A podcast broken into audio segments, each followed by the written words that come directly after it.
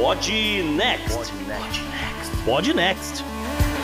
Fala galera, estamos aqui para o especial de fim do ano retrospectiva. A gente vai usar um modelo parecido com o do ano passado, que pô, o feedback que a gente teve foi bem positivo, então por que não, né? Repetir a dose. Modelo já consagrado, acho que a gente pode dizer. É, consagrado, é, não, acho que não dá, porque é o segundo ano, mas foi bem aceito, foi bem aceito. Então o que a gente vai fazer é uma brincadeira com algumas datas e algumas coisas importantes que aconteceram esse ano e trazer coisas que rolaram nesse mesmo dia em algum momento do passado. Para isso tô eu, JP, tá o Gustavo. Salve ouvinte, salve JP. Aqui é Gustavo Rebelo. E olha, para quem esperava um 2021 que fosse mais quieto, eu não sei se não tá num 2020 parte 2, viu? Junto da gente aqui hoje estamos ela, capirotóloga de plantão, arroz de festa de podcasts, Tupá Guerra. Olá, ouvintes, tudo bom com vocês? Ah, perfeita a descrição, capirotóloga e arroz de festa de podcast. Já me disseram que eu tô tentando. É, eu tô com o objetivo de conquistar 24 podcasts a minha escolha, né? e para ajudar a Tupá hoje aqui a comentar os fatos históricos, a gente trouxe ele, Doutor Heitor Loureiro. Opa, tudo bem, gente? Satisfação estar nessa mesa de bar aqui com vocês, tomando essa cerveja. Ô, Tupá, meu copo tá andando aqui. Será que alguns dos seus capirotos Opa. escapou? Ó, eles estão animados, assim, com o final do ano, coisa festiva, etc. Eles gostam de podcast. Pode ser, às vezes ele só quer um golinho. Vamos dar o um golinho então, né? Recusar a cerveja não dá. Maravilha, então, Gustavo, vambora que tem muita coisa pra falar. Vambora que o tempo urge, JT.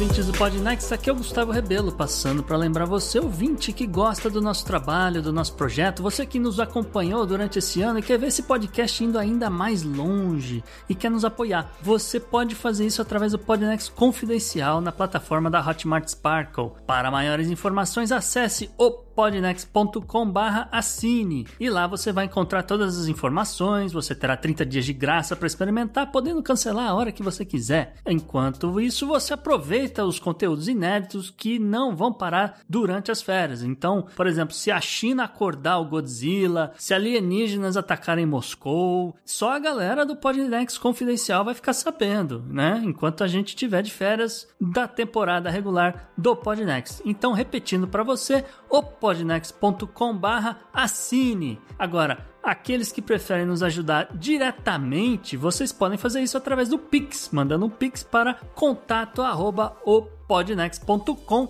e claro, serão também muito bem-vindos. Valeu. E meu amor não será passageiro, chamarei de janeiro a janeiro até o mundo acabar.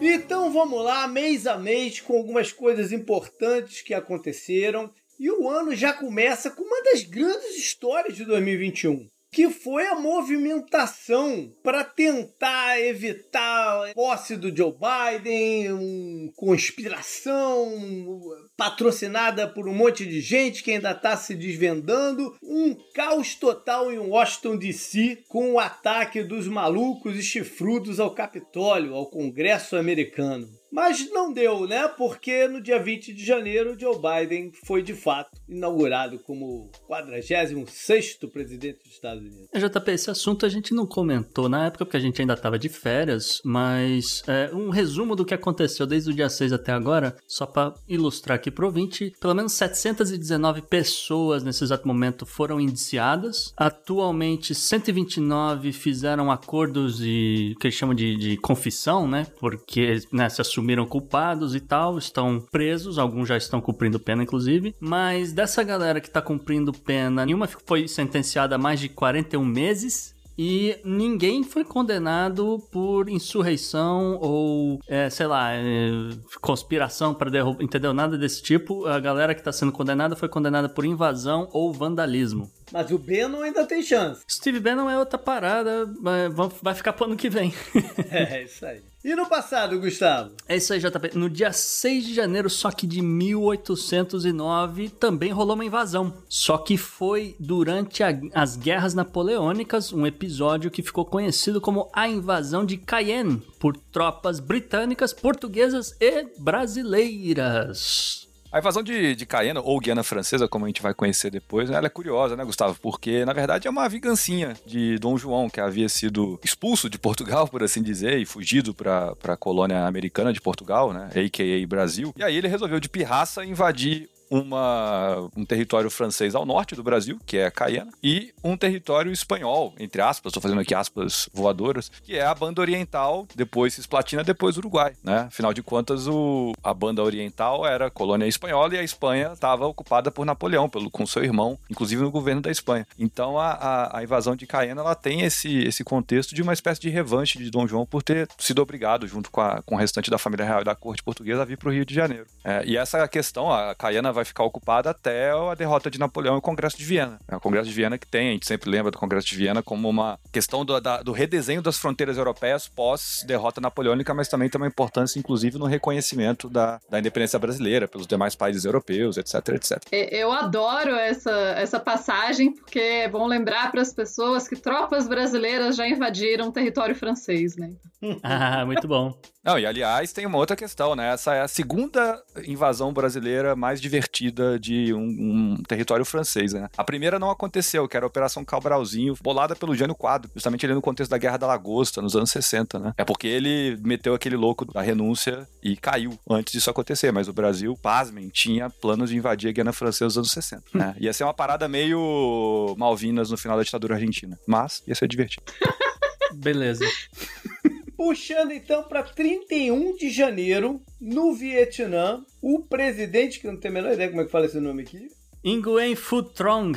Boa, obrigado, Gustavo. Ele é reeleito por um terceiro mandato. Cada mandato lá tem cinco anos e ele é o secretário-geral do Partido Comunista do Vietnã. É, ele entrou aqui nessa data porque o, o Vietnã, ele é, existia uma, muito debate no, no final de 2019 como seria o próximo governo do Vietnã, se estaria mais alinhado ao governo chinês ou se estaria mais alinhado ao governo americano. Acabou aí que o, o nosso amigo Nguyen vai continuar fazendo o que ele já estava fazendo, que é ser a Suíça da Ásia. Não dou bola nem para um nem para outro, mas vamos trabalhar juntos. Agora, no dia 31 de janeiro de 1946, a República Democrática do Vietnã lançava o Dong, a moeda que viria a substituir a piastra da Indochina. É interessante que a, a piastra, né, é a moeda colonial do Vietnã e o Vietnã tá passando em 46, tá começando a tirar essas amarras coloniais e, enfim, e o que vai acabar gerando a guerra do Vietnã lá para frente e depois a reunificação do Vietnã do Norte e Vietnã do Sul. E então o dong acaba sendo essa a moeda desse momento, né? Ela circulou, ela continua circulando, na verdade, até hoje no Vietnã.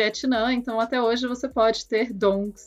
É claro, ele começou a circular primeiro no Vietnã do Norte, depois no Vietnã do Sul. É isso que eu ia comentar, Tupá. O, a unificação da moeda no, no Vietnã do Norte e do Sul só vai acontecer em 78. Mas mantiveram o Dong. Mas mantiveram o Dong, é, é porque É o, óbvio. os, Porque eles a- tinham uma... até, porque, até porque é um grande nome pra moeda. Sim. E quantos, quantos paus você tem na sua carteira? É literalmente o que é isso que eles estão dizendo.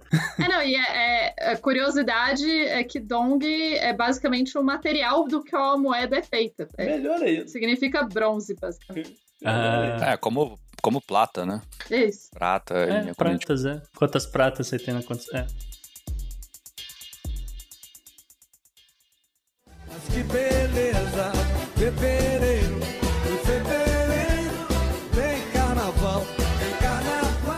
Bora então para fevereiro, logo no dia primeiro, foi quando aquela moça fazendo aeróbica lá na frente do, do- da rua passaram os tanques e rolou um golpe de Estado em Mianmar, que removeu a Aung San Suu Kyi do poder e restaurou o comando militar.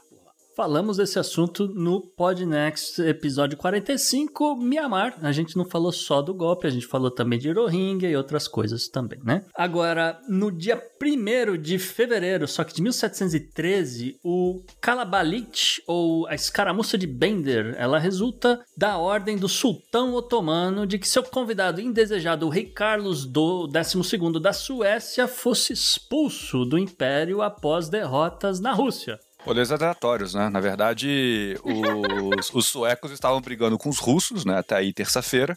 e numa retirada dos suecos desse enfrentamento com, com as tropas russas, eles foram parar no Império Otomano. Uma coisa que a gente esquece, né? O Império Otomano é uma potência europeia. né? e a principal, a principal parte do Império Otomano, porção do Império Otomano, é a sua porção europeia, o que a gente chama hoje de Balcãs. né? E nesse sentido ficaram ali meia dúzia de sueco perdidos na- nas, nas franjas do Império Otomano e chegou uma hora que o sultanato falou, cara, vocês estão fazendo que aqui, né? Vocês dê, dê um fora daqui. Só que esses suecos estavam bem chateados com a situação e resistiram bravamente, né? E- foi uma luta de poucos suecos contra muitos otomanos, né? Lógico que ao final das contas eles foram derrotados e expulsos, mas os suecos deram trabalho. né? Lembrando que os suecos, assim, eles têm uma, uma tradição, né? ou, ou os, os vikings, né? Se, se quiserem, uma tradição de rolês aleatórios, Ah, né? Inclusive sendo guarda-costa de, de imperador bizantino, fazendo a guarda também do, do, do pessoal lá em Bagdá, né, numa determinada época. Então eles têm essa, essa tradição também. Inclusive, isso que o, que o Heitor falou tá retratado naquele documentário com o Antônio Bandeiras, o 13º Guerreiro. Décimo terceiro, mas na verdade é o contrário, porque ali o que a gente tem é um árabe, se eu não me engano, que, que sobe pra atual Rússia. Sim, né? sim. E aquele personagem é real, né? Isso que é curioso, é realmente um viajante árabe e tal. É, que escreveu, inclusive, relatos muito interessantes para historiadores Sim. até hoje. Bora então para 13 de fevereiro. Na verdade, no intervalo entre 13 e 17. Quando uma grande tempestade aqui nos Estados Unidos ah, causou muito dano, principalmente no Texas e subindo ao norte, deixando a galera sem energia. No Texas, em específico, isso foi muito, muito ruim, muito pesado. E muito simbólico, JP, inclusive, que rolou por conta desse episódio aqui. A gente gravou, né, um, o episódio 47 Eurotrip do Podnext, que ficou icônico, ficou marcado, porque tem uma pessoa lá que canta. Mas no dia 13, o dia 13 de fevereiro de 1692, rolou o massacre de Glencoe. E quase 80 McDonald's da região de Glencoe, na Escócia, foram Não, executados. não restaurante, não restaurante. Né? Exatamente. Tá. Tem um trocadilho intencional, realmente. S- é, esses 80 McDonald's foram executados na manhã por não terem julgado fidelidade ao novo rei, o Guilherme Orange. Pois é, é, esse massacre é uma- um momento interessante da história escocesa. Ele acontece posterior à revolta dos jacobitas, né? Que seria a revolta do pessoal das, das Highlands, e que eles estão, então, indo contra os monarcas e se revoltando lá. Eles perdem, assim, mais ou menos em 1690 eles já não eram assim uma grande ameaça, assim, mas ainda tinha algumas pessoas lutando, como vocês podem perceber pelo fato. Tupá, era mais a ideia de que eles iam pegar os, os McDonald's aqui pra ser exemplo, né? Que eles iam falar, "Ah, Isso. vocês têm que reconhecer o Guilherme de Orange e acabou, porque não tem outro pra ser rei.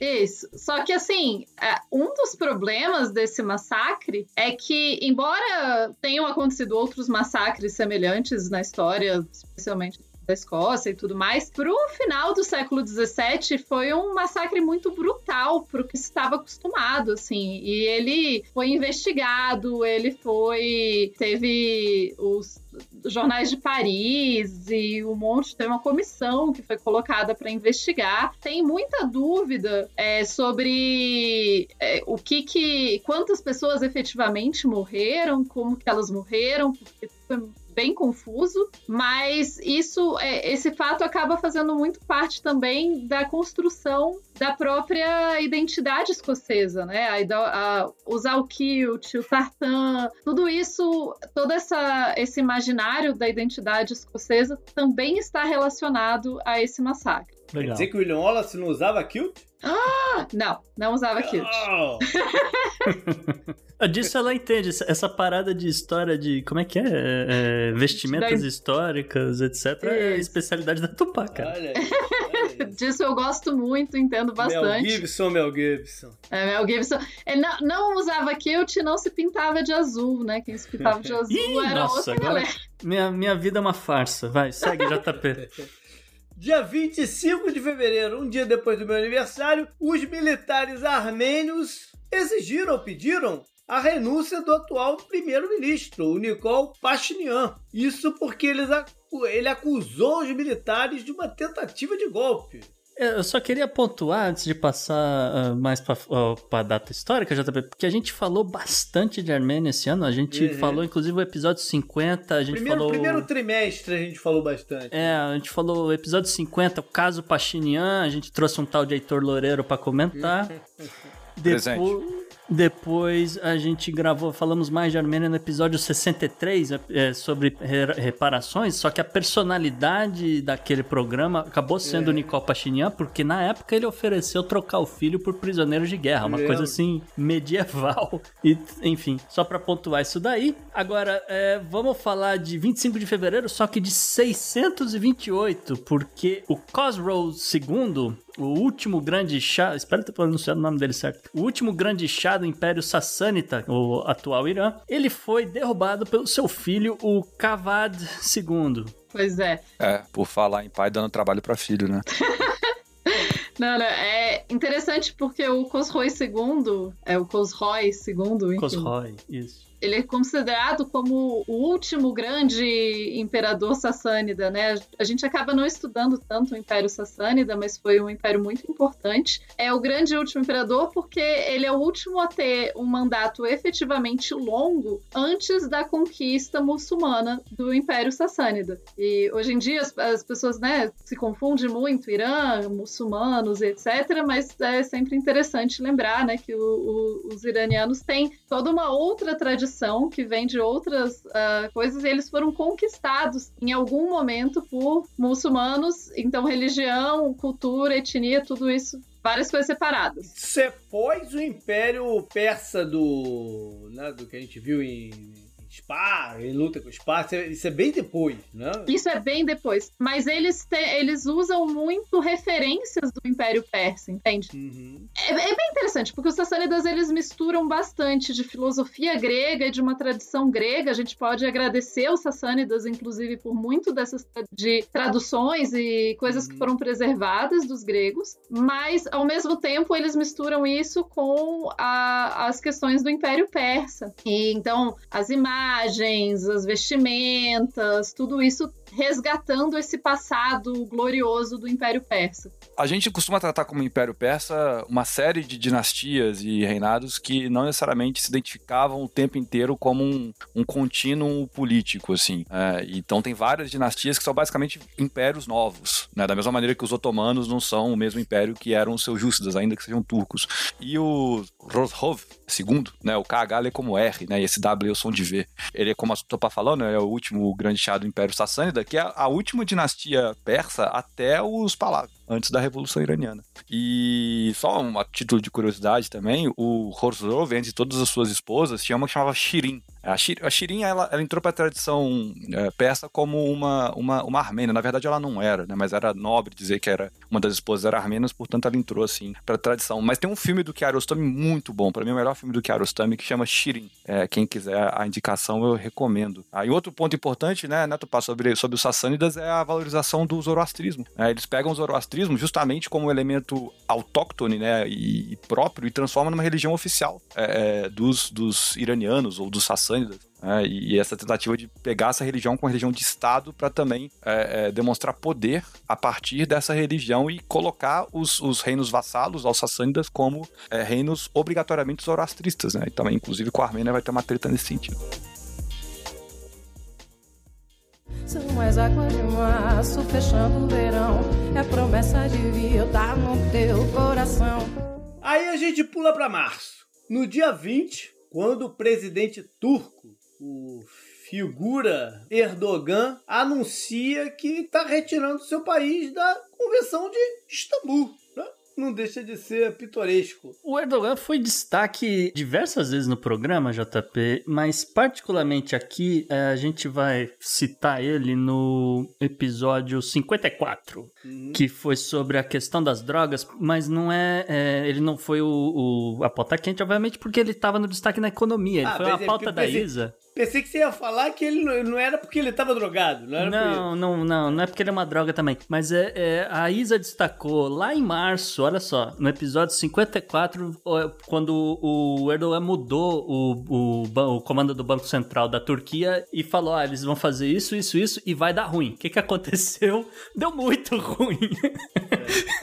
Deu muito É, ruim. Os- a, tá lira, a lira, salvo engano, desvalorizou aí 40% durante o ano. É, A inflação dos caras tá em torno de 20%. Enfim, a economia da, da, da Turquia tá o caos e Tá tem enrolado. boas chances de mudarem o governo eventualmente, se o Erdogan deixar, né?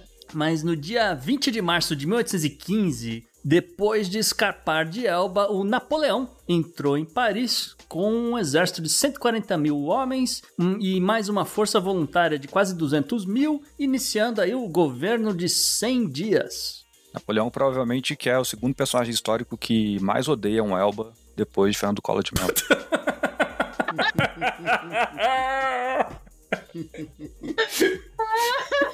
Essa eu não vi. Eu não Corretamente. Correto, tá ótimo. Depois Não tem mais o que comentar, vambora. Eu acho que é isso. Acho que é isso. No dia 23 de março, o navio Ever Given aprontou uma confusão sem tamanho. E a- o Gustavo explicou bem porque na época, né, que ele que aconteceu a, a barbeiragem, mas ele virou e travou o canal de Suez. Era até um cheirinho dessa confusão de infraestrutura que a gente tem hoje, né? Porque na, naquele Pode momento teve, teve uma falta de alguns produtos, e isso ia ser, ia- foi um prelúdio, foi uma, uma introdução à confusão toda que a gente vive. É isso aí, episódio 52, tiro, porrada e bomba. Olha só, dia 23 de março, só que de 1888, na Inglaterra surgia a Football League, a mais antiga liga profissional de futebol do mundo, e os clubes se reuniam para jogar pela primeira vez. Obrigado, ingleses, por ter inventado o futebol. A gente assume a partir daqui. Vocês não precisam dar nenhum outro tipo de contribuição pro esporte, porque mesmo porque na seleção inglesa tem o quê? Quantos anos aconteceu isso aí? 100 anos, que não é muito mais relevante o futebol mundial. É. Mas assim, tirando o clubismo, né, e, a- e o deboche, é, lembrando também que, que os ingleses por muito tempo não competiram na Copa do Mundo da FIFA, né, porque consideravam a Copa do Mundo uma competição paralela, né, afinal de contas o esporte era deles e o que valia era a competição feita ali pelas seleções da, da- do Reino Unido e da, da vizinhança, né. Engraçado também, né, porque aí até hoje a, a Inglaterra, País de Gales, Escócia, Irlanda do Norte jogam separado a Copa do Mundo de futebol, né? Não jogam como nas Olimpíadas, que é o, o Reino Unido. Essa época, na verdade, rolou uma se- é, foi quando rolou a separação de fato do futebol do, do rugby. Porque antes não, não havia uma regra pro, pro, pro jogo. Cada, ca- em cada lugar se jogava de uma maneira. Aí os caras resolveram sentar e falar: não, vamos, vamos, vamos, vamos profissionalizar essa parada. Só que eles não chegaram a um acordo de como o esporte deveria ser jogado. E aí teve o rompimento de quem queria jogar mais pro tipo do futebol e quem queria jogar mais pro tipo do rugby. É, a gente vê aí que os ingleses estão há muitos e muitos anos inventando esportes para o resto do mundo ganhar deles, né? Porque Isso aí. É isso aí. As estrelas brilhavam mais forte no mês de abril e as palavras cantadas cantavam. Abril, então. No dia 19, não, não tem a ver com o dia do índio, mas o Raul Castro, né, irmão do Fidel, renunciou, e tu bota um entre aspas aí se quiser, ao cargo de primeiro secretário do Partido Comunista Cubano, passando a bola para Miguel Dias Canel, mas ficando tipo assim num conselho, né, que, que eles criaram. Isso encerrou mais de 62 anos do, o- do governo estar na mão de um dos irmãos Castro. Isso, e a gente gravou um episódio, o episódio 58, falando sobre Cuba, um episódio engraçadíssimo, tá, o Tucano tá participando também, a gente recomenda bastante. Agora, no dia 19 de abril de 1770, né, falando aí que se em 2021 encerrou o casamento, em, em 1770 a Dona Maria Antonieta se casa com Luís XVI da França, aí um casamento curiosamente por procuração. Maria Antonieta que tinha um palácio apenas para guardar os seus All-Stars. Como Nossa. todos sabem, a partir do, do, do documentário feito pela Sofia Coppola, né? Exatamente. Só uma questão sobre a Maria Antonieta, ela é julgada, né? Ela é considerada essa rainha do luxo e etc. E quando a gente vai estudar a história dela, na verdade, ela era, na época, considerada uma pessoa que não gostava de luxo. Ela, inclusive, questionava o luxo da corte francesa. E olha aí como que acabou indo pra história, né? Com brioche. Um dia depois, dia 20 de abril, o Idris Deby, presidente do Chad, foi morto. É, rolaram alguns confrontos com forças rebeldes e ele, né, é tirado do cargo depois de 30 anos. E aí é, é uma série de, de coisas parecidas que vão acontecer na África no decorrer de 2021. É isso, eu ia dizer, JP, é, foram pelo menos sete golpes, so- golpes consolidados, vamos dizer assim, porque tentativa de golpe tiveram mais algumas. Mas essa aqui foi a primeira da África, lembrando que a gente já, já teria registrado até então golpe na- lá do, do Mianmar e outras coisas. E foi um ano agitado, cara, foi um ano Foi- muito foi um ano agitado. golpista. Foi um ano bem golpista. É. Agora, no dia 20 de abril de 1861, o Robert Lee renunciava aí à sua comissão no exército dos Estados Unidos para comandar as forças do estado da Virgínia. E se iniciava a guerra de secessão que o Robert Lee dizia que ele era contra a guerra mas ele enfim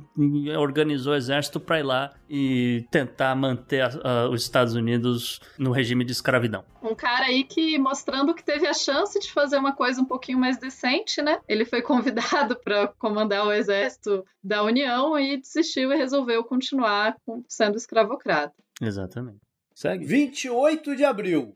Abril foi quente, hein? Uhum. manifestantes né, foram, foram protestar nas principais cidades da, da Colômbia. Esse é um dos assuntos que eu mais me, me mordo da gente não ter abordado esse ano. sim Porque a Colômbia foi bar- é barra pesada e foi muito barra pesada o ano inteiro. No meio da pandemia, eh, ainda antes de, de vacinação por lá e tal, o pessoal foi para ruas enfrentando não, o risco de ser, porque a, a- a qualidade de vida estava no chão. E foram atrás de cobrar as autoridades né, de, de uma melhoria na situação em relação à saúde, ao combate à pandemia, a uma ameaça de aumento de impostos, né? E a gente sabe que o aumento de impostos, no final das contas, quem mais atinge é a população com menos renda, enfim. E principalmente, na, a- acima de tudo, a maior bandeira eram os protestos contra a violência policial. Né, que muita gente está morrendo na mão das polícias na, na, na- na Colômbia já tem anos. E o presidente Ivan Duque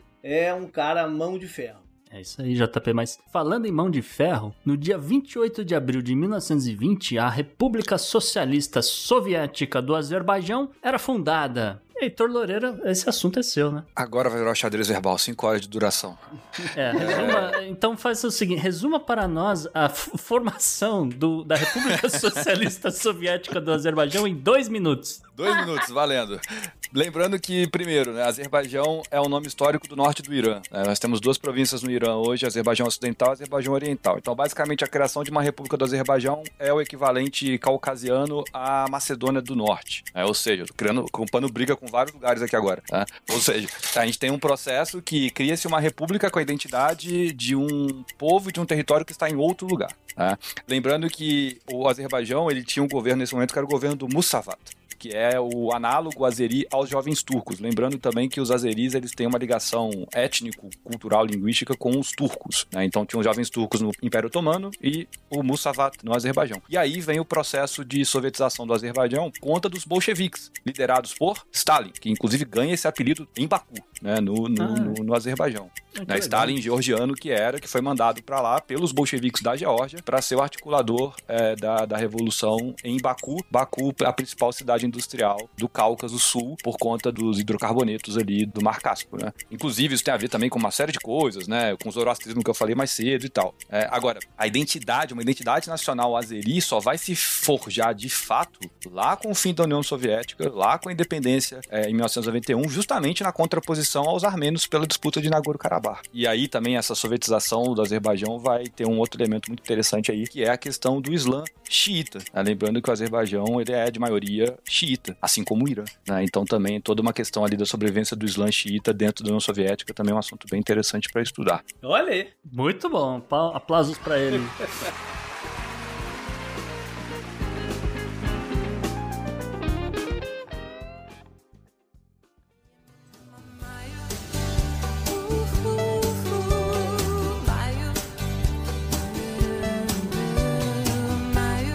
Então para pra maio. Que no dia 11 pegou fogo a relação Israel-Palestina mais uma vez, com também muitos protestos e ataques aéreos, é, enquanto o Hamas botava pilha do outro lado. Essa brincadeira durou até o dia 20. Isso, e rendeu o episódio 59 do Podnext, né? E Gaza, que. Um dos mais pô, escutados. um dos mais- eu ia dizer, um dos mais escutados do ano, inclusive um dos mais elogiados também. Agora, no, se de um lado você tem uma confusão ali no meio, no Oriente Médio, no dia 11 de maio de 330 a- era fundada a cidade de Constantinopla, onde também rolou muita confusão. E rola até hoje, né? É isso que eu ia falar, você apresentou como se fosse um contraponto. Não, não, não. Constantinopla nasce com uma confusão, afinal de contas é uma cidade né, fundada por Constantino para ser a, a capital do Império Romano do Oriente, que é o Império Grego, é importante dizer, né? Constantinopolis, os gregos se referiam a Constantinopla não como Constantinopla, mas só como polis. Afinal de contas, a única cidade que existe é Constantinopla, as outras têm que ter nome, né? Nossa. Assim como Medina na tradição árabe, né, para falar da cidade sagrada. E a gente não pode esquecer, e muitas vezes a gente esquece, que Constantinopla foi a maior e mais rica cidade europeia do século IV ao século XIII. Né? Às vezes a gente fica, ah, Londres, Paris, né, Tupá? Cidades ocidentais como se fossem né, o que são hoje. Mas não, Constantinopla foi a principal cidade europeia, para não dizer do mundo, viu? Por séculos. É bom lembrar que essas outras cidades, né, Londres, Paris, etc. Gente, o que é essa cidade? Construir cidade em pântano era a maior coisa que os europeus faziam. Eu adorava construir cidade em pântano. Então não era nada de grandes coisas visitar. Isso explica muito a Flórida. Então, no dia 17, o grupo Discovery ele faz um acordo para comprar o conglomerado de mídia da, da Warner e toda a subsidiária, AT&T, HBO e tudo mais que vem por dentro. A proposta ah, gira em torno de 43 bilhões, mas ainda não foi concluída. Essa fusão só deve vir de fato no ano que vem. Isso, porque a gente queria pontuar aqui, na verdade, que o- uma das coisas que a gente previu né, no começo do ano, né? Em 2021 seria o grande ano de mega fusões e aquisições, então a gente escolheu essa daqui da Warner pela Discovery para ser só um exemplo e lembrar as pessoas dessa história. Mas agora, se a gente está falando de, de fusões, a gente tem aqui um caso de divórcio né? Porque em 1536 era dissolvido ou era anulado o casamento do Henrique VIII com a Ana Bolena. Ana Bolena, a segunda esposa dele, né? Porque a primeira Caterina de Aragão ele já tinha né, anulado, ele vai se casar mais quatro vezes e eh, eh, vai anular mais alguns casamentos. É uma confusão danada. Esse Henrique VIII, rapaz. É, o Henrique VIII teria facilitado muito a vida das esposas dele se ele entendesse que o espermatozoide que decide se o filho é menino ou menino, né? Então, assim, isso já teria facilitado a vida. Grande parte dos problemas com as esposas dele. Claro, tem muita intriga política por trás. Então, quando a Ana Bolena é, é acusada de trair o Henrique VIII, você tem questões políticas, intrigas políticas e brigas para tentar ver quem que consegue o poder e quem que consegue o ouvido do Henrique VIII, mas assim, o casamento deles é anulado cerca de mil dias depois deles casarem, então o casamento dura três anos, dá resultado a uma filha, a querida Isabel, conhecida também como Elizabeth, né, a Betinha I, que depois vai governar a Inglaterra por muito tempo. E é curioso que, assim, a Ana Bolena ela estava sendo acusada de traição, adultério e incesto, basicamente, nesse É, que momento. o que o Henrique VIII fazia, na verdade, né? Isso, isso. Ah, o incesto, acho que talvez não. Talvez o incesto resto... não, é, é, tudo bem. Mas, e daí, ela é condenada por traição pelo parlamento, só que o motivo pelo qual o casamento dela foi anulado, a gente não sabe, porque os registros foram destruídos. E a gente nunca vai saber exatamente o que, que foi colocado como justificativa para anular esse casamento. Coincidência, né? Ela perdeu a cabeça um pouco depois, né? A principal consequência da anulação do casamento é complicar a vida da, da Elizabeth quando pra assumir, né? Se ela era legítima ou não, né? Essa que é a principal consequência disso aqui. Ah, Até porque a, a Elizabeth, bom, ela é mulher e ela não é a primeira filha, né? Vamos lembrar que Henrique já tinha uma filha. E o filho, que na verdade era de fato o herdeiro, apesar de ser mais novo, né? Mas ele morre e a confusão fica total. Mas aí, e daí a, a Elizabeth usa as roupas de uma forma genial pra demonstrar o poder dela na Inglaterra. Mas isso fica pra outro dia. 24 de maio, outro golpe de Estado. Na África também, em Mali, removeram o presidente Ba Ndol e também o primeiro-ministro, Mokhtar Owen. E, óbvio, né, instauraram um regime militar por lá, que gerou mais confusão entre eles e, e a região como um todo. Né? E até a França, que estava envolvida na parada por ter as colunas e todo o interesse econômico que ela tem na região. Isso.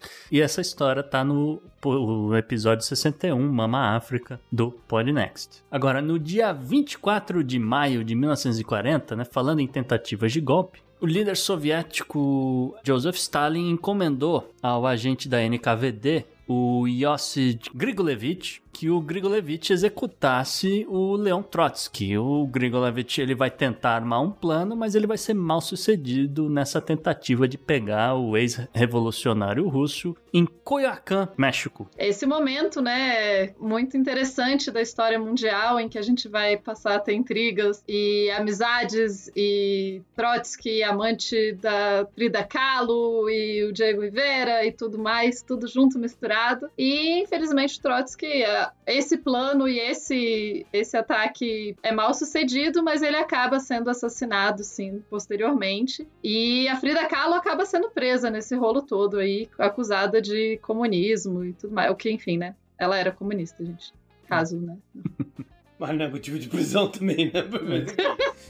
É óbvio, né? São outros tempos. Teu abraço é calor no fim de junho. Vamos para junho, dia 13, quando lá em Israel, enfim, conseguem tirar o Bibi Netanyahu do cargo. Quem assume então como primeiro-ministro é o Naftali Bennett e como primeiro-ministro suplente o Yair Lapid. Isso, nessa história, na verdade, a gente não falou é, ela no programa, a gente falou delas no, no Podnext Confidencial, né? no- O follow-up do Pô, mas a gente episódio. falou tanto de eleição do Israel ao longo do tempo que é como se É, tivesse falado. Era redundante, então acabou indo pro follow-up do episódio 61. Agora, falando em finalmente se ver livre de um encosto, no dia 13 de junho de 313, após decisões do Edito de Milão, assinado por Constantino o Grande, a liberdade religiosa era garantida em todo o Império Romano. A gente já tá vendo o Império Romano tentando, de alguma maneira, se manter vivo, né? Daí ele vê que tem uma seita do judaísmo ali, numa quebrada chamada Palestina, que tá fazendo cada vez mais sucesso. E em 13 de junho de 313, o Constantino, então, ele, ele faz esse édito que é um édito de tolerância, tá? Isso aqui ainda não é a transformação do cristianismo como uma espécie de religião oficial do Império Romano. Isso vai, isso vai vir mais à frente.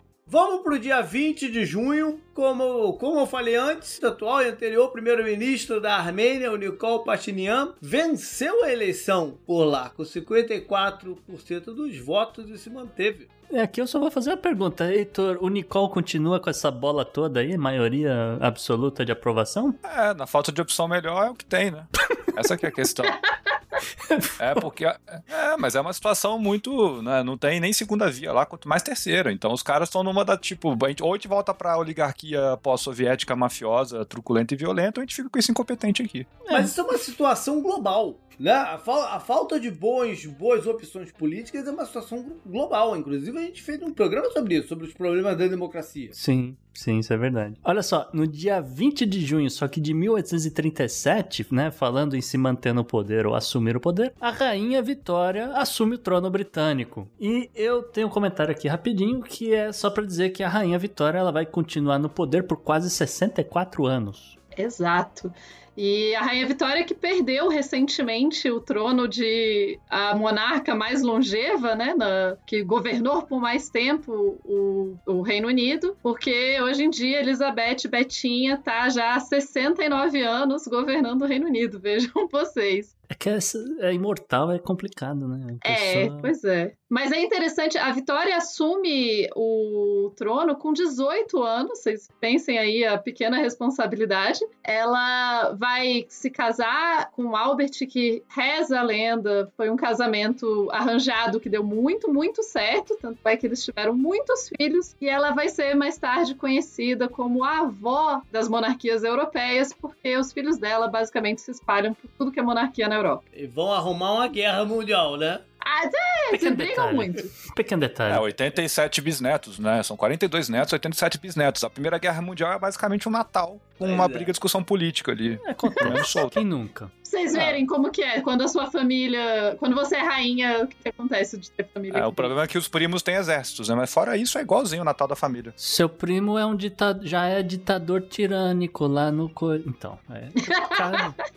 Não, inclusive, esse é um dos principais motivos, se vocês olharem ali do- no período da Primeira Guerra Mundial, o czar da Rússia e o rei da Inglaterra, eles são basicamente a mesma pessoa, assim. Eu acho que se trocasse de roupa e dissesse que um era o outro, as pessoas acreditavam. Aí no dia 28 de junho, mais uma confusão na África e uma que tá durando até agora e sei lá quando que vai acabar. Sim. né? É, lá na Etiópia, a Força de Defesa do Tigré tomou a capital. E isso logo depois que o governo etíope tinha declarado um cessar-fogo. É, tá uma confusão danada e a gente não vai saber o que vai acontecer nessa área aí de chifre da África, Etiópia, Eritreia, etc. Porque justamente agora o governo proibiu é, qualquer, como é que fala, canal de mídia, etc. de transmitir o que tá rolando lá. Ou seja, o bicho tá pegando pesado que não pode passar na TV do mundo, né? É, e eu ia pontuar que a gente falou de Tigré, só que lá em 2020, no episódio 38. É, E, enfim, é, felizmente, ou infelizmente, a gente vai só saber o desfecho desse negócio em 2022. Agora, no dia 28 de junho de 1651, rolava a Batalha de Beretético entre a Polônia e a Ucrânia. Vamos ver se eu, agora eu pego esses dois historiadores aqui, vamos ver. Não, pra mim isso aí é o meio campo da seleção da Ucrânia do fazer ali parceria com o Shevchenko.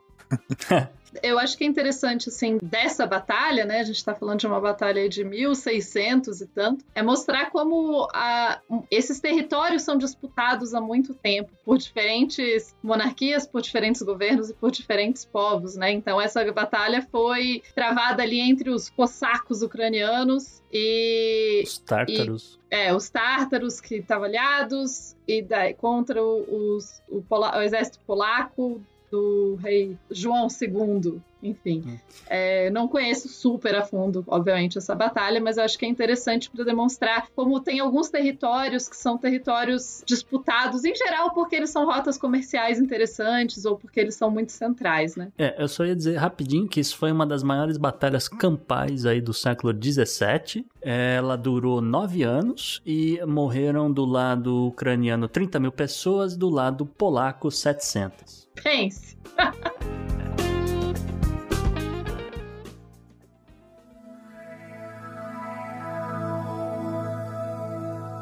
Acho que era julho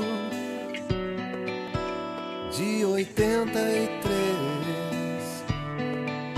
Eu sempre Vamos pra julho, mês de férias, mas de férias no, no- na geopolítica não teve nada. Logo no dia 7, o presidente haitiano Jovenel Moise, o rei das bananas, foi assassinado em casa e a gente ficou devendo também um programa sobre Haiti. E de É. repente a gente faz esse programa em 2022. É isso aí, JP. Agora, falando em, em mortes, no dia 7 de julho, só que de 1865, quatro dos oito conspiradores no assassinato de Abraham Lincoln eram enforcados. É, só para olhar aqui na minha colinha, eram o Lewis Powell, o David Harold, o George Azerod e a Mary Surratt, que era a dona da casa onde eles se reuniam para fazer as conspirações. Fica emprestando a casa pros outros fazerem conspiração, isso que dá. Tá vendo só? É, eu acho interessante, né? Ela era dona da casa, provavelmente ela ajudou na conspiração, gente. Ah, Só sim, porque, às é. vezes, né? Não, não, não se reconhece muito. Tipo, Ninguém é, mulher, o que, que ela sabia fazer? Ninguém é Né? santo nesse mundo. Mas não foi usando a tecnologia da Pegasus que eles descobriram essa conspiração. Isso aconteceu no dia 18 de julho desse ano, quando veio à tona uma série de né, notícias sobre o uso desse software para investigar e, e Espionar mesmo. espionar é a vida de pessoas, O zap da de galera. indivíduos, exatamente, que é o caso Pegasus. E contamos essa história no episódio 69, Pegasus, Unicórnios e Lendas. Já no dia 18 de julho de 1650, falando em conspirações, tá aí ó, Robert Levins, um monarquista inglês, era enforcado em Londres pelas forças parlamentares como espião. É, inclusive, assim, aparentemente tinha bastante prova de que ele era espião. Ele apa- aparenta ser efetivamente um espião. Do, E a gente tá aí. do Charles II, do rei Charles II. Isso. E ele foi, ele teve um, um julgamento, ele foi sentenciado, e eu acho que é até esquisito, às vezes as pessoas ouvem, ah, mas ele era monarquista e ele foi enfocado em Londres. Vamos lembrar que a Inglaterra teve um período, né, então que defender a monarquia como a forma principal de governo não era exatamente a questão. A gente tem aí a, também conhecida como Guerra Civil. Dia 19 de julho foi quando Jeff Bezos, você conhece por ser o dono da Amazon, mandou pro ar o seu foguete fálico. E lá dentro tava ele mesmo, e tava com ele o seu irmão Mark e mais um camarada chamado Oliver Damon, que tem apenas, tinha apenas 18 anos e se torna então o mais jovem a ir para o espaço, e também o outro sujeito, que acabou sendo o mais velho até hoje, aos 82 anos, o Wally Funk, que já tinha ido como membro da Mercury 13. E a gente conta essa história no episódio 68 ao infinito e além, que contamos com a presença de Pedro Palota. Agora, JP, falando em estrelas, eh, ir para as estrelas, chegar mais perto das estrelas, no dia 19 de julho de 1947 nascia Brian May, cantor, compositor inglês e guitarrista, produtor e, e de quebra PhD em astrofísica do grupo Queen. Que me lembra muito o Isaac Newton. Isso, fora isso. Predestinado. Bora então pro dia 23 de julho, quando enfim tem início as Olimpíadas de 2020. Ah, lá em Tóquio, adiadas por causa da pandemia, sem público, ah, os jogos aconteceram de uma forma esquisita, né? Porque as imagens todas mostravam lá logo com 2020, mas é 2021, ficava uma coisa meio confusa, mas os, né, os compromissos econômicos falaram mais alto e os jogos aconteceram. Tinha que vender os cacareca encalhado. É, a gente não falou exatamente dos Jogos Olímpicos, mas a gente falou alguns destaques durante o ano. Por exemplo, no episódio 70, a gente destacou a Raíssa Leal, fadinha do skate, agora mega fadinha do skate. E no episódio 71, a gente contou a história da Kristina Tsamonovskaya, ela que saiu fugida do Belarus, não poderia voltar para o seu país de origem, se mandou do Japão e agora mora em Varsóvia. Agora, no dia 23 de julho de 1319, uma frota de cavaleiros hospitalários obtém uma vitória esmagadora sobre a- uma frota dos Aitidini no Largo de Chios. O que, que é essa história, Tupá? Os Aidines, né, que eram, era um principado que ficava ali na- nessa região, foi um dos beyliques da Anatólia, ou então um dos principados da região da Anatólia. Eles tiveram, eles dominaram essa região entre 1308 e 1426. Eles acabam sendo incorporados posteriormente ao Império Bizantino, mas nesse momento aí eles estão sofrendo essa grande derrota pelos cavaleiros hospitalares, que eram, eram um grupo de templários, basicamente, que estavam Uhum. aí. E é o motivo pelo qual a gente chama o hospital de hospital, é essa galera.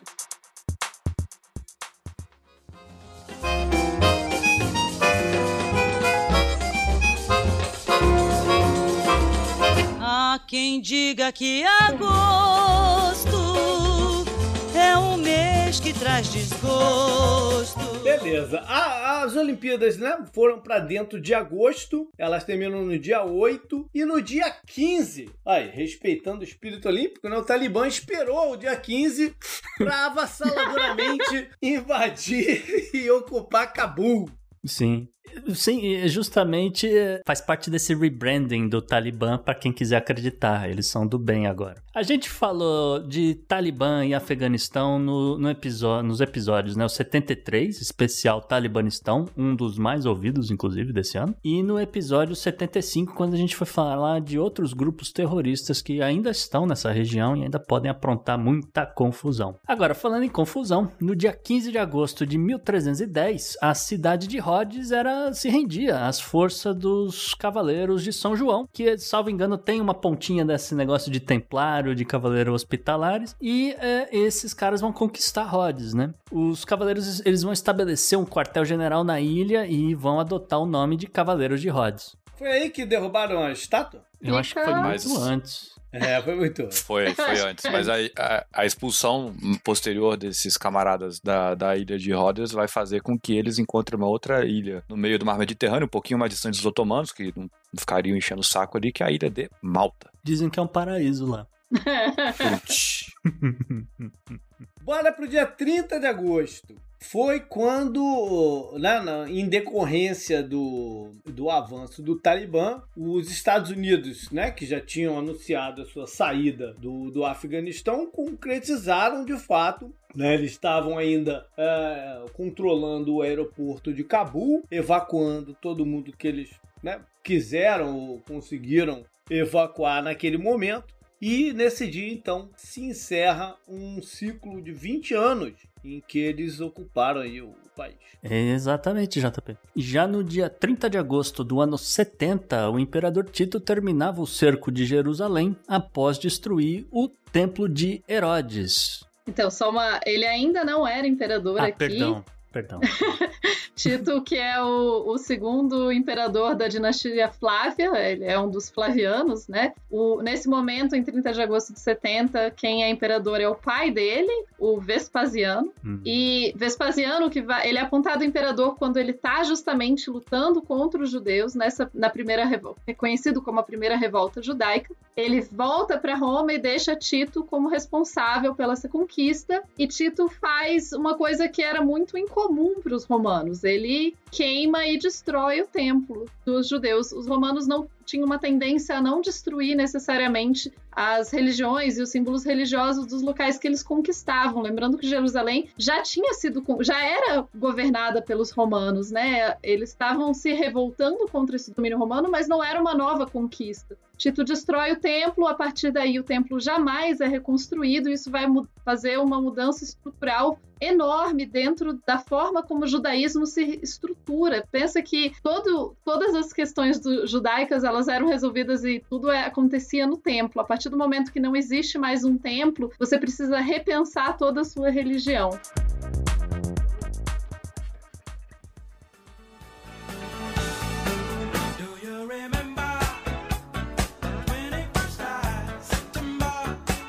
Bora para setembro, 7 de setembro. Epa, dia da, né? Mas internacionalmente, El Salvador é, anunciou que começaria a aceitar o Bitcoin como sua moeda oficial. Isso foi debatido a esmo.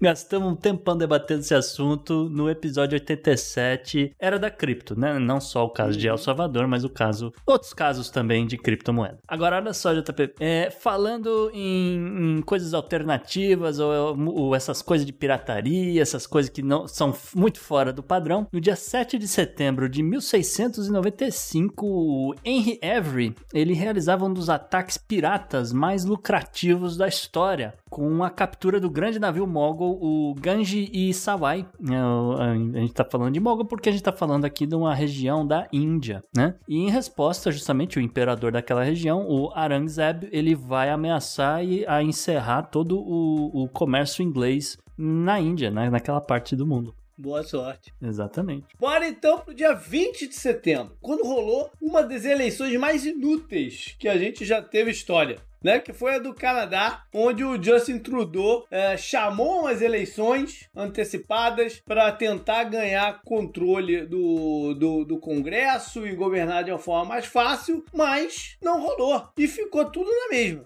Pois é, mudou quase nada e só, e só queimou dinheiro do contribuinte canadense. É. Agora, falando em, em, decisões inúteis ou acontecimentos inúteis, JP, no dia 20 de setembro, só que de 1911, o navio postal RMS Olympic da White Star Line britânica vai colidir com o navio de guerra britânico, o Her Majesty Ship Hawk, e os, eles vão afundar.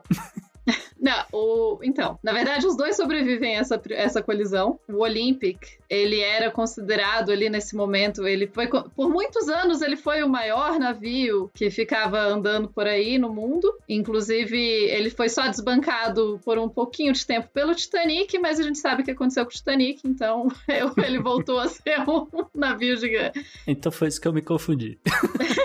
isso. Os dois navios ficaram danificados, mas os dois conseguiram sobreviver o suficiente para serem reconstruídos e tudo mais. Eles tiveram grandes problemas, mas esse acidente é um dos, uma das coisas que começa a dizer que o design do Olympic, ou de todos os navios tipo Olympic, é um navio inafundável. Hum. Que, de certa forma, contribui para o desastre do Titanic, né? Então. Que foi logo depois, inclusive. Isso. Eu fico imaginando os dois comandantes tendo que dar explicação pro Lorde do Almirantado depois. É tipo aluno do sala do diretor, sabe? Os dois lá tendo que explicar. Como é que no oceano gigantesco os caras batem os dois navios, mas enfim. é muita cachaça. Névoa, névoa é sempre uma boa desculpa. Iceberg. É, na, na, na dúvida na Inglaterra, põe a culpa na névoa, né? Pois é. 26 de setembro, outras eleições, agora na Alemanha, foi quando o Partido Social Democrata é, consegue derrotar a coalizão liderada pela CDU, o partido da Angela Merkel. E agora a gente teve o desfecho com o Olaf Scholz sendo de fato efetivado para primeiro-ministro. É isso aí, a gente falou das eleições alemãs nessa passagem de. o encerramento do governo Merkel, passagem de bastão para o Olaf Scholz no episódio 77, Bundestag alemão, e concluímos também no episódio 89, ainda sem título, no momento dessa gravação. Agora, no dia 26 de setembro de 1580, é um fato que não tem absolutamente nada a ver. Pirata, corsário, etc., Francis Drake terminava sua circunnavegação de terra em Plymouth, Inglaterra. Acho que é com essa ideia de que você está encerrando o ciclo. Acho que foi por isso que eu coloquei isso na pauta. Excelente. Excelente. Acho que... É interessante que essa circunnavegação que ele fez demorou aí três anos para ser completada, com vários e vários e vários problemas no meio do caminho. Mas, né, funcionou e o Francis Drake tem aí uma longa carreira no mar e como pirata e como político, enfim vários problemas. Ao contrário da carreira do cara que comandava o Olympic e o cara que comandava o Hulk, né? Que ah, provavelmente ah, não arrumaram nenhum emprego mais. Que não viraram políticos e nem eram piratas, é isso que você tá dizendo? Exatamente.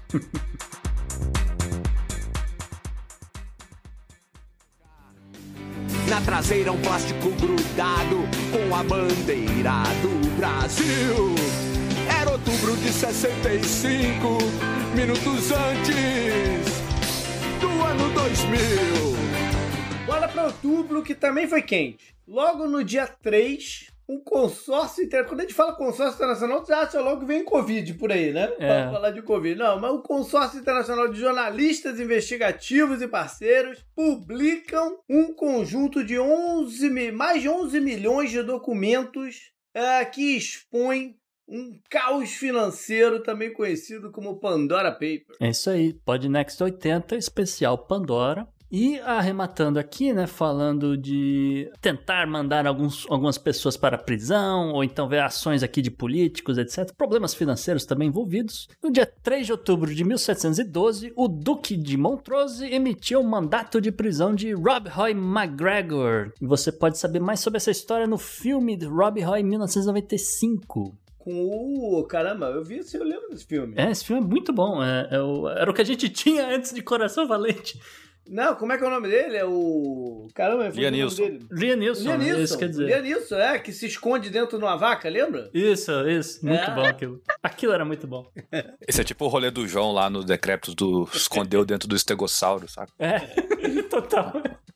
E no dia 4, um dia seguinte, no Japão, Fumio Kishida se torna o centésimo primeiro-ministro. Ele sucedeu Yoshihide Suga. É, exatamente, JP, a gente não falou exatamente dessa, dessa eleição, a gente falou de algumas consequências e, e as ligações é, dos políticos japoneses com a Yakuza. No episódio 81, é a máfia, exato. No, no episódio 81, sobre Yakuza, que não tem ninjas, JP. Pois é, isso foi extremamente frustrante, saber que não tem ninja na Yakuza. Muito triste, muito triste. É. É. Mas no dia 4 de outubro de 1958, tentando aqui fazer uma ponte com a política, era adotada a, o que é hoje a atual Constituição da França. É, a manobra do De Gaulle, que vai sofrer ali um problema de popularidade. E aí ele encerra a Quarta República com um regime parlamentarista e inaugura a Quinta República, que é a atual, com um regime semipresidencialista. Né? A França tem um presidente, tem um primeiro-ministro também, que é uma espécie de ministro-chefe da Casa Civil. É, mas ali uma manobra do De Gaulle, que inclusive se torna o primeiro presidente da Quinta República a partir da promulgação dessa Constituição. Legal. Eu ia falar que você ia, achei que você ia falar que inclusive se torna o nome do aeroporto. Sim. O meu pai sempre mencionava muito o De Gaulle. Parece que numa viagem ao Brasil, ele falou, ele deu a declaração de que isso não era um país sério. Sim, sim, existe Né? isso. Existe isso. A, ele é atribuída a frase que o Brasil é eternamente um país do futuro, né? É. Agora, o que é real é que ele ficou no Copacabana Palace e não tinha cama pra ele, porque ele era muito grande, tinha 1,90m e pouco. Tiveram que fazer uma cama especial pra ele caber no Copacabana Palace. É, a falta de T-Zap na época dá, dá esses problemas. Pois é. 25 de outubro. Mais África, mais golpe, dessa vez no Sudão. O primeiro-ministro Abdallah Hamdok é detido e fica em prisão domiciliar.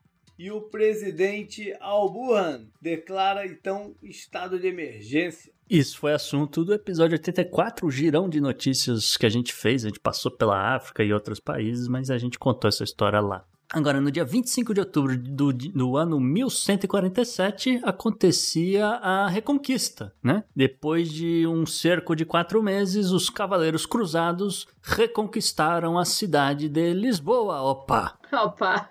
Então, é nesse processo aí de tentar reconquistar a Península Ibérica, que estava sob comando de forças muçulmanas há um bom tempo já. E podemos agradecer muito a essa a invasão muçulmana e essa coisa por várias das nossas comidas gostosas e coisas que na nossa língua. Ok.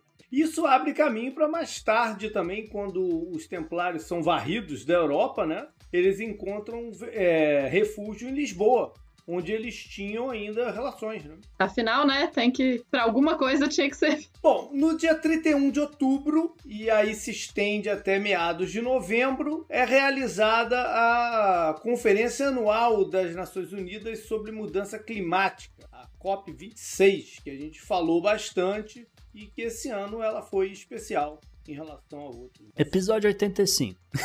no dia, agora no dia 31 de outubro de 1517, falando aí em mudar o mundo, né? Tivemos a reforma protestante quando Martim Lutero fixou suas 95 teses na porta da igreja do castelo de Wittenberg. É bom lembrar que ele nem planejava fazer uma reforma, assim, e criar, o- fazer uma reforma protestante. Ele só estava achando, estava tentando explicar algumas coisas. Ele não tinha nenhuma intenção, a princípio, de é, romper com a igreja, que na, na época não, não era conhecida, era só a igreja, não era a igreja católica, né? Mas que depois. A gente tem na história, né, Tupá, aquela ideia da história quadripartite, que ela é partida em quatro, antiga, média, moderna e contemporânea, né, numas datas meio é, absurdas que a gente fixa como marcos temporais, mas muitos autores falam que a reforma de Lutero é de fato um marco que acaba com a Idade Média e começa com um período que depois a gente pode chamar até de modernidade se a gente quiser, né, então é isso, ali durante o evento ele pode até ser um, né, uma coisa é, é paroquial, mas isso é de fato algo que muda a história da humanidade. É, eu ia dizer que ao contrário da COP26, que tentou ser esse marco não sei o que lá, ficaram os projetos aí de tentar salvar o meio ambiente para 2070. Enfim, pelo menos Lutero conseguiu alguma coisa.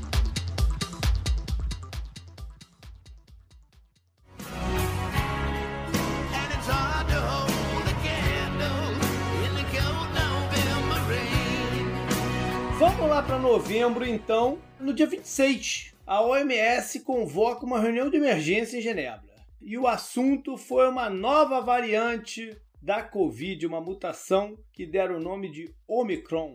É culpa é minha, porque no dia 23 eu tuitei, gente, tem uma nova variante aí, tal de, de Nu, que não acho que parece que tem problema esse negócio. É, Parece que a OMS leu o tweet e aí dia 26 fez esse negócio, porque foi incrível, foi, o timing foi igualzinho. E foi um pouco depois do programa que a gente fez sobre pandemia. Foi, É? exatamente. A gente tinha programado o, o. Tava meio sem assunto naquela semana, falando, ah, vamos fazer um resumão aí de pandemia, não sei o que, tanto que a gente nem cita essa história É. da variante lá. E aí toma a OMS é, é, anunciando aí que tem um negócio aqui preocupante. É, enfim, pra quem estiver interessado, episódio 86 a gente voltou a falar de Covid. A Omicron, que vem, né, do grego aí, eu sempre dou risada quando dou uma olhada, porque significa ozinho, né? O micro, no caso. Tem depois também o ômega, que é o O mega. O grande. Que é o O grande. Ah. Então a Omicron é o ozinho.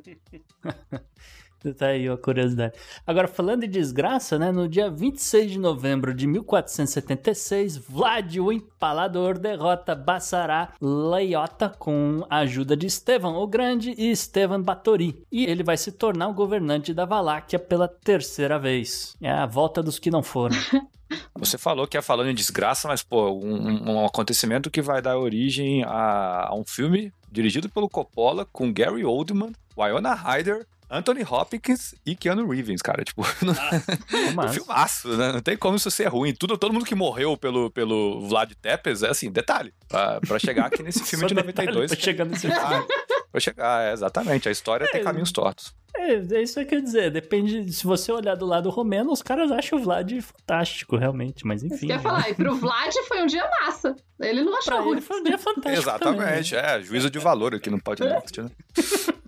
Isso aí. E no dia 30 de novembro, Barbados, no Caribe, meio que rompe com a coroa britânica e se torna uma república. Ela que já era independente, mas agora se torna uma república e elege a Ri- Rihanna como primeira presidente. É quase isso, é o cargo mais simbólico, mas tudo bem. É, Rihanna é, a- é, vamos dizer, deviam, o, o cargo devia ser rainha mesmo. Rainha honorária, eu- né, gente? Rainha honorária seria fantástico, né? Perderam a chance. Perderam uma chance grandiada. Agora, falando com essa ideia de ruptura, né? No dia 30 de novembro de 1782, a Revolução Americana chegava ao fim oficialmente. Tá? As batalhas já tinham parado há um tempo. Porque foi nessa data que, né, não, oficialmente, porque foi nessa data que assinaram o Tratado de Paris e os Estados Unidos também se livraram da coroa britânica. É aquela coisa de continuar fazendo o tratado em Paris, que é pra deixar todo mundo confuso e nunca saber qual tratado tá se falando. De, de que, que você tá falando? De qual que você tá saindo agora, né? Mas esse aqui foi bom que gerou um souvenir, né? Que é a Estátua da Liberdade. Fato, fato. É, um presentinho Tá pra, pra certo. casa.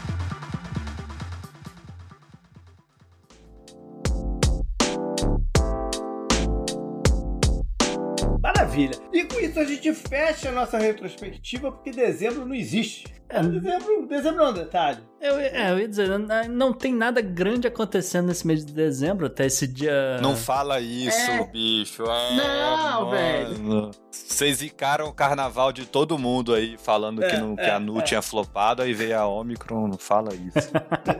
Olha, só, eu ia dizer que só pra registro. Não tem nada definitivo, mas é só pra registro. Em dezembro até agora, a gente sabe que tem muita coisa a ser votada ainda no Senado americano. Tem lá o Build Back Better, tem questões de reforma é, das eleições. E hoje, é, surpreendentemente, o Congresso americano, hoje dia de gravação, surpreendentemente, o Congresso americano passou um projeto de lei, ainda vai pro Senado, só que com 428 votos a favor no, no Congresso, é muito provável que o Senado também endosse, que é um embargo de produtos chineses. Né, ou por conta dessa questão de mão de obras escrava ou semi-escrava, principalmente na região da província de Xinjiang. É uma confusão danada, a gente não vai ter tempo de falar disso nesse ano, vai ficar É, para Vai 2022. ficar para ano que vem, como assim como outras coisas que vêm a acontecer em dezembro. Depois das nossas férias, a gente comenta, como fez no ano passado também. Mas a gente vai aproveitar a presença do Heitor e da Tupá aqui e vamos fazer um mix com o programa que a gente fez também de especial em 2020, que era uma olhada no futuro e tentar ver quais serão as grandes histórias de 2022. Quer começar como isso aqui, Gustavo? Ah, eu vou começar pelas damas, né? Então, Tupá, você tem alguma previsão, algum palpite para 2022? Eu tô aqui, né, acessando os canais, Consulta- consultando, Quer dizer, consulta os seus amigos aí do além. consultando meus nemoninhos. É, então, eu acho que é. Tem previsões que são simples, né? Do tipo, ah, a Omicron vai matar uma galera e o mundo ainda não vai conseguir chegar à conclusão de que precisa mandar vacina urgentemente para a África e não dá essa enquanto a pandemia não acaba, enquanto não acabar para todo mundo, infelizmente. Verdade. Deixa eu ver aqui na minha listinha o que mais. É, eu, eu tentei ser um pouquinho mais otimista, mas não dá, porque 2021 não foi legal, eu não consigo. Então, podemos dizer aí que o carnaval vai ser oficialmente cancelado, não vai rolar ainda. Infelizmente, gostaria, gostaria, mas ainda não vai dar certo. Claro que vai ter gente na rua, claro que vai ter gente comemorando, mas assim, grandes festas do governo. E a gente vai ter uma eleição muito, muito, muito conturbada. Agora, o resultado eu não vou, não vou colocar aqui para não dar azar, para não dar azar. Achei que você ia falar pra não dar spoiler. É pra não dar azar, eu não quero cantar vitória nem nada do tipo, assim, porque eu tô achando que pode dar muito ruim, então eu tô só querendo não dar azar. Beleza. E Heitor, o Brasil ganha a Copa? Caraca, Ixi, tem Copa em 2020. É, ainda tem isso, né? Que Copa! Tem Copa no Catar ano que vem, cara. Outro pai, saca cilado, os caras chamam dois historiadores pra dar previsão do futuro, velho. Historiador dá previsão do passado e erra, mano. É, a gente, Os que a gente historiadores são. futuro. Nós somos profetas do passado, não do futuro. E mesmo assim a gente erra. Ah, com certeza. Mas, mas não, é, não é um negócio que a história se repete? Não. é um negócio, não. Então, o que, que vai se repetir em 2022? Vai. Com certeza. É. Então, assim, aquela coisa, se flopar, não existiu, né? Então, se tudo que eu falar É aqui claro, não, é não claro. der certo, ninguém vai lembrar. Mas eu acho, gato a mestragem, viu? Eu acho que Kamala Harris assume a presidência dos Estados Unidos. Ó, Isso- Isso eu já tô falando desde a, da- da- da- das primárias lá e tal. Meus alunos de, de RI vão lembrar disso. Acho que ela tu assume, tá, não me tá pergunte como. a saúde do Biden? ou Não, alguma não digo coisa? como, não digo como. Eu acho É, que ela sim. assume, assim. Aí você quer que eu dê também a parada toda. Não, né? gostei, gostei. do- É. É, se, você, se, você der mais, se você der mais detalhes, você. A CIA te pega, né? Então, Exatamente. eu acho que eu acho que o Erdogan vai ter um sério problema na Turquia. Eu- se ele não cai, ele vai se enfraquecer de uma maneira absurda por tudo que a gente já falou aqui, porque é data redonda na Turquia também, é o centenário do fim do Império Otomano. ó. É, e ele vai querer fazer uma presepada em cima disso, e eu acho que isso vai gerar gasto, com a inflação lá em cima, a lira valendo a mesma coisa do que o dólar de Zimbábue, e a galera vai pra rua quebrar tudo. Também não tô muito afim de falar da eleição brasileira, porque, né, como a Tupá falou, pra não zicar. Eu acho que a Copa do Mundo fica na Europa. Eu acho que não vem pra América, não. É, eu uh, isso vai. aí é meio- E quem que você acha que leva da Europa? Não sei. Mas eu acho que nenhuma seleção americana tem condição de, de levar isso aí, não. Antes, antes na Europa que na Argentina. Não, não, não, não, não. Argentina antes da Europa, que a gente tem que valorizar os sul-americanos. É, eu também sou desse, eu torço pro Brasil e pra Argentina. Gustavo, e pra você, cara, o que você espera ouvir ano que vem? Bom, JP, eu tenho palpites econômicos. Eu não tive tanto tempo de estudar aí o, o, como os, os colegas aqui de bancada para saber se vai, quem vai ficar no poder nos Estados Unidos ou não, esse tipo de coisa. Mas eu tenho previsões econômicas. A primeira tem a ver mais com esse mercado. Eu acho que é, se 2021 foi o ano de fusões e aquisições, porque todas as empresas estavam com muito dinheiro guardado, eu acho que agora quem tinha dinheiro já usou. Quem, então, é 2022 vai ser mais um ano de ajustes, então pode esperar em muita volatilidade de mercado, esse tipo de coisa. É, parece que é, que é previsão que é, que, é, que é todo ano todo mundo faz, mas é um pouco diferente. Aqui eu tô esperando realmente algumas coisas do tipo bolsa despenca, bolsa despenca de novo. Então, é, é esse tipo de caos financeiro por conta desses reajustes, entende? Não é nada para ficar muito preocupado. Eu ia falar que achar que a Bolsa do Brasil vai despencar nem tá valendo, viu? Ah, em previsão todo ano, eu acho que. Então a gente esqueceu de falar que 2022 vai ser o ano do podcast no Brasil. Exatamente. Verdade. é, mas, mas é, eu também queria puxar a bola para criptomoedas. Eu acho que vai ser um ano muito ruim para investidores Boa, em cripto. fé. Então, é, coitado aí, o Heitor. Tá na hora de. Você quis entrar nesse negócio de Bitcoin, cara? Já não. É, vou vender os Ethereum. Tá na hora de vender os Ethereum. É, agora, puxando um pouquinho pra minha área, eu, eu acho que a gente vai ver um fenômeno curioso aqui nos Estados Unidos, JP que é a expansão do que eles estão chamando de Ghost Kitchens. Eu, eu sei que tem algumas no, no Brasil e em outros países, mas é, essa ideia de que você tem um restaurante virtual, só existe realmente a cozinha, se você aparecer no endereço dos caras, e eles só te entregam a comida, tá? Pode ser por drive-thru ou não, pode ser que você só retire a comida, pode ser que você só faça entrega. Já era um fenômeno muito grande que estava ganhando muita força é, no, no, pelos Estados Unidos, agora com um é, como é que fala? Com um, um, um, plus a mais aqui nos Estados Unidos, que em Nova York, pelo menos na cidade de Nova York, e Los Angeles, na Califórnia, eu sei que tá forte esse movimento de desses ghost kitchens adotarem robôs para fazer comida. Então é, é uma chance grande de ter gente comendo hambúrguer e pizza feito por robôs em 2022. Ok.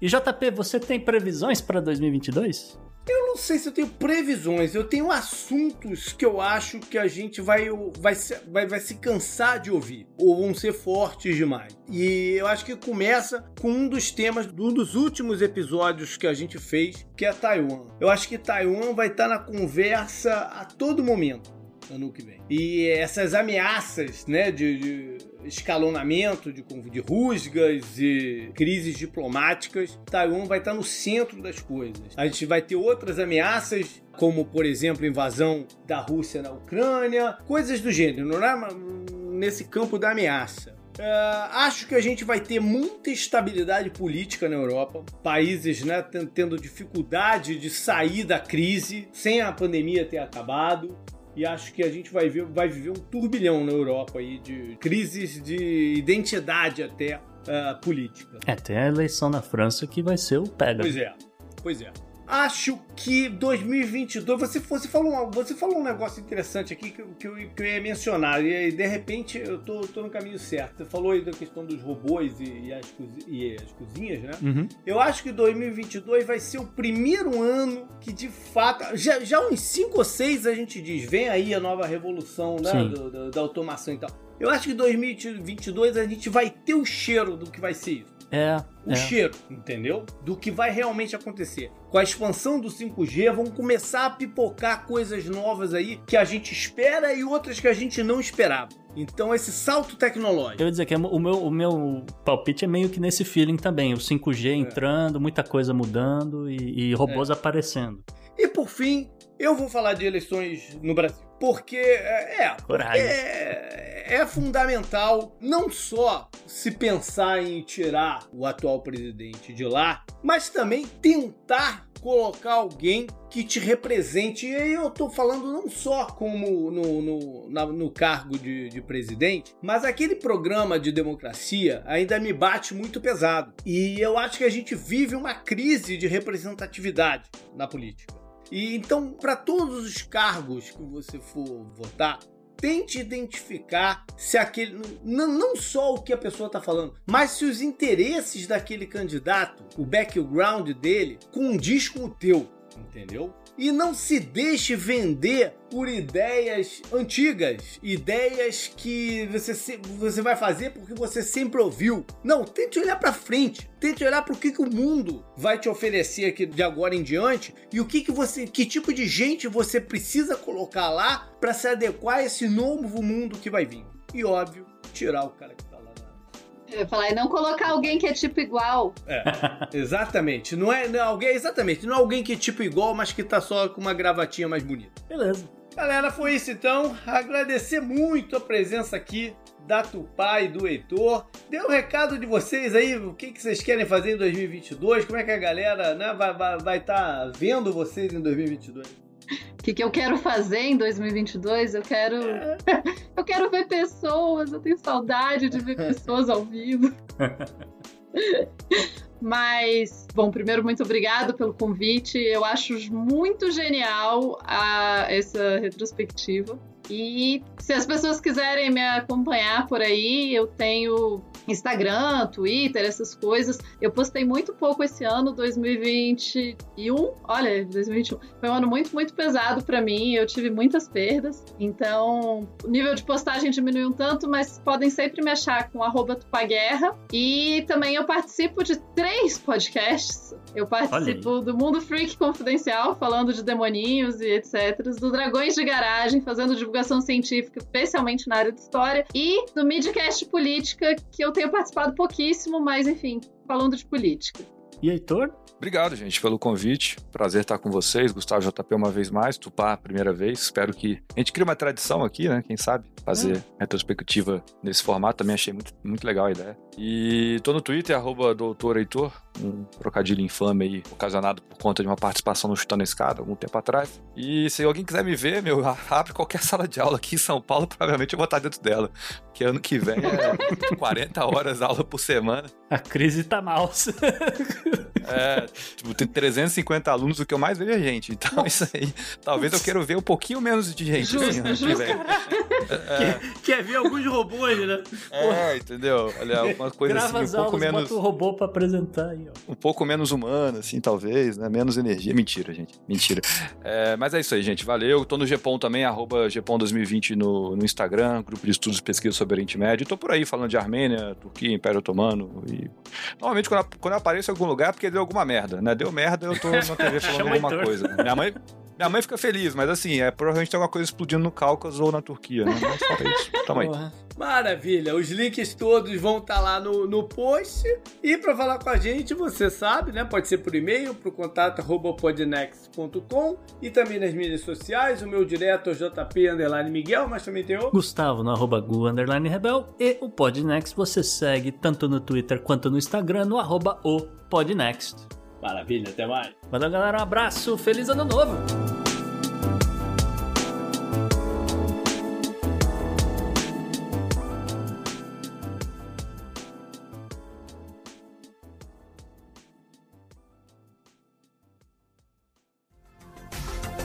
Este episódio foi editado por Atelas, soluções em áudio para podcasts.